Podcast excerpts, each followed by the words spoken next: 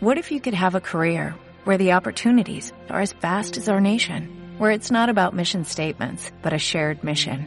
At U.S. Customs and Border Protection, we go beyond to protect more than borders, from ship to shore, air to ground, cities to local communities. CBP agents and officers are keeping people safe. Join U.S. Customs and Border Protection and go beyond for something far greater than yourself. Learn more at cbp.gov/careers. Yo creo que lo primero que hay que dejar claro es que el historiador es quien escribe la, la historia, ¿no?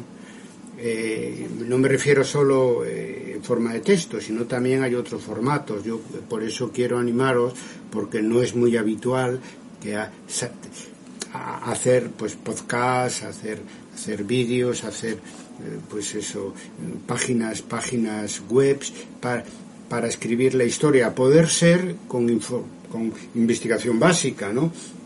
No, no solamente con, con, divulgación. El problema que tenemos en cuanto a habilidades que me preguntabas es que muchos alumnos a la hora de ver lo que publican vemos que están mal aprendidos o que sencillamente han sido mal enseñados porque la, historia que, que, hacen es son nombres, lugares, fechas, datos y por lo tanto es, es, muy importante el tema de las competencias para, para aprender el oficio de historiador, porque el historiador no nace, se hace.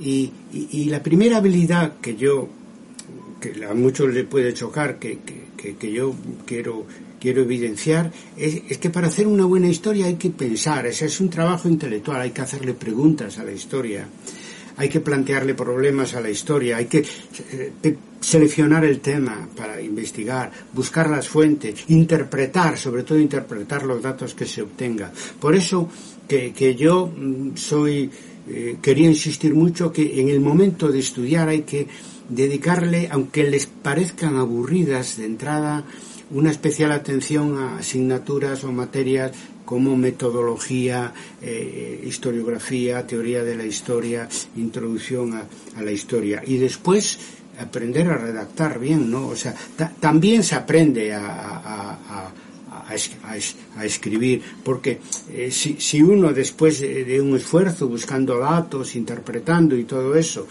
redacta de una manera abrupta y no se entiende y no es agradable de leer, pues eh, no hay manera de traspasar los resultados de tu esfuerzo de investigación a, un público más, más amplio, ¿no? Y, y, a escribir bien se aprende. Hoy, hoy en día tenemos eh, recursos en la web, diccionario de la lengua española, diccionario panhispánico de dudas, diccionarios de sinónimos, te, tenemos los tratamientos de texto, no solo Word, sino también otros correctores para evitar erratas, para evitar faltas de orto, ortografías. Por lo tanto, también hay que quedarse con eso, es decir, que hay que saber eh, eh, escribir bien, porque si no, una buena investigación finalmente se frustra por la incapacidad del investigador para darla a conocer eh, eso por escrito. Y no digamos si de lo que se trata es, es de hacer eh, algún producto multimedia donde ahí ya hay que también saber tener otros conocimientos para hacer un documental o, o, o, lo que sea. Esos son, en mi opinión, las habilidades eh, principales. Eh, mucha, mucha reflexión, mucho conocimiento eh, historiográfico y aprender a, a escribir. Y de otras no hablo porque ya se supone que, que, bueno, que tiene que haber un conocimiento de archivos, un conocimiento de bibliografía eh, y todo eso, sino que insisto en cosas de las que se habla menos, incluso por parte de los profesores, pero que son muy importantes, ¿no? O sea, aprender a reflexionar y aprender a escribir. Doctor Barros, eh, hasta el momento pues vemos que hay una, tenemos eh, eh en el futuro inmediato un panorama bastante desolador. Tenemos crisis económicas, eh, falta de lugares en las universidades. ¿Para dónde vamos como historiadores? ¿Qué les puede esperar a estos jóvenes? Y yo pienso que la respuesta, adelantándome, eh, como comenté, este, yo soy seguidora de usted este, y me he dado cuenta que usted a veces ofrece el panorama, de, nos, nos ubica en la realidad de cómo está la situación, eh, como dijo la conferencia pasada, es una impronta desoladora por lo pronto. Reflexiones que nos dejan tristes, anonadados. Pero también veo que usted al final da panoramas positivos y, entre ese panorama positivo yo veo que hay mucho de eh, el gusto de hacer historia y cómo da satisfacción personal. Y un ejemplo, y le quisiera preguntar más específicamente, eh, para usted, ¿cómo fue ese salto de la ingeniería? Porque tengo que ver que usted estudió, es ingeniero, de la ingeniería a la historia, porque me gustaría saber qué fue lo que le hizo quedarse eh, en el campo de la historia. Bueno, mira, sabes, eh, yo efectivamente vengo de la ingeniería y, de ahí salto a la historia a través de lo que llamamos historia inmediata, de los acontecimientos que vivimos en nuestro país. En el año 68 yo estuve en el, Sindicato Democrático de la Universidad de Madrid, que era la lucha de los estudiantes eh, en Madrid y en España contra la dictadura de, Franco y esa, esa lucha antifranquista y, después en la transición por, por, por el cambio hacia un régimen eh, democrático, pues simplemente me transformé. Y a la hora de volver a la universidad, yo era ingeniero de grado medio, para terminar ingeniería de grado superior, pues preferí empezar desde cero y hacer la carrera de historia eh, simplemente porque mi mente había cambiado, ¿no? y, quería hacer una, eh, dedicarme a una disciplina que, que me permitiera, digamos, eh, ayudar al, cambio que, que, que estábamos en ese momento tratando de consolidar de la dictadura a la democracia. Porque otra cosa que, que hoy no se habla, de la que no se habla mucho en las clases es que eh, que el objeto que, nosotros investigamos no, son cosas. El positivismo cosifica a los objetos que investigamos, sino que son personas. ¿no? ya nos decía que eso, de que la historia tiene que ser humana, ¿no? Eh, y, nuestro objeto de investigación son, son seres humanos. Por lo tanto, hay que plantearse siempre el tema de la utilidad social de la historia.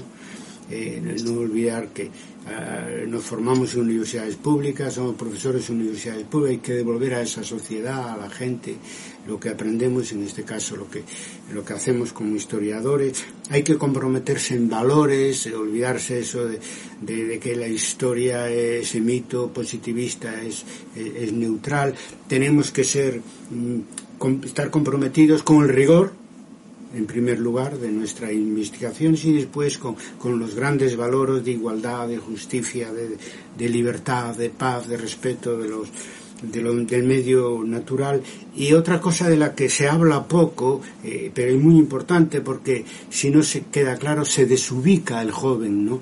El joven que está estudiando historia, es que no, no somos no, no somos, digamos, no podemos aislarnos en un archivo, en un, despacho, eh, en fin, en nuestro cubículo, no, hay que hacer historia para ayudar a la idea del, del, progreso. Antes se decía que estudiar el pasado para comprender críticamente el presente y construir un futuro mejor. Y yo diría hoy más, en función de lo que Venecia decía, es decir, hoy los historiadores tenemos que contribuir a cambiar el mundo, porque el mundo está muy mal, como ha demostrado la está demostrando la pandemia que estamos sufriendo y la desigualdad enorme que está generando, que es mucho más grave en aquellos países donde había, como pasa en México, una desigualdad previa. Entonces no se puede entender eh, el oficio de historiador eh, fuera de esta problemática que tiene el mundo y hay que mm, desde la historia ayudar a cambiar este mundo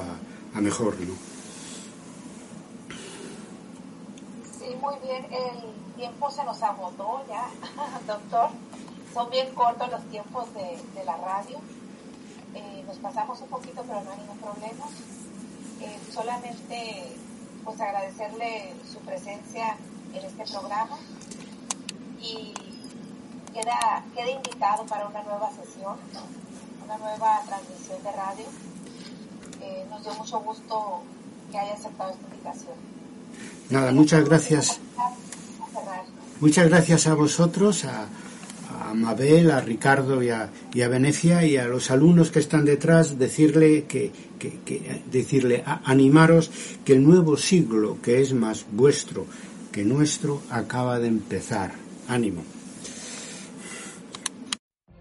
What if you could have a career where the opportunities are as vast as our nation, where it's not about mission statements, but a shared mission? At U.S. Customs and Border Protection, we go beyond to protect more than borders, from ship to shore, air to ground, cities to local communities. CBP agents and officers are keeping people safe. Join U.S. Customs and Border Protection and go beyond for something far greater than yourself. Learn more at cbp.gov/careers.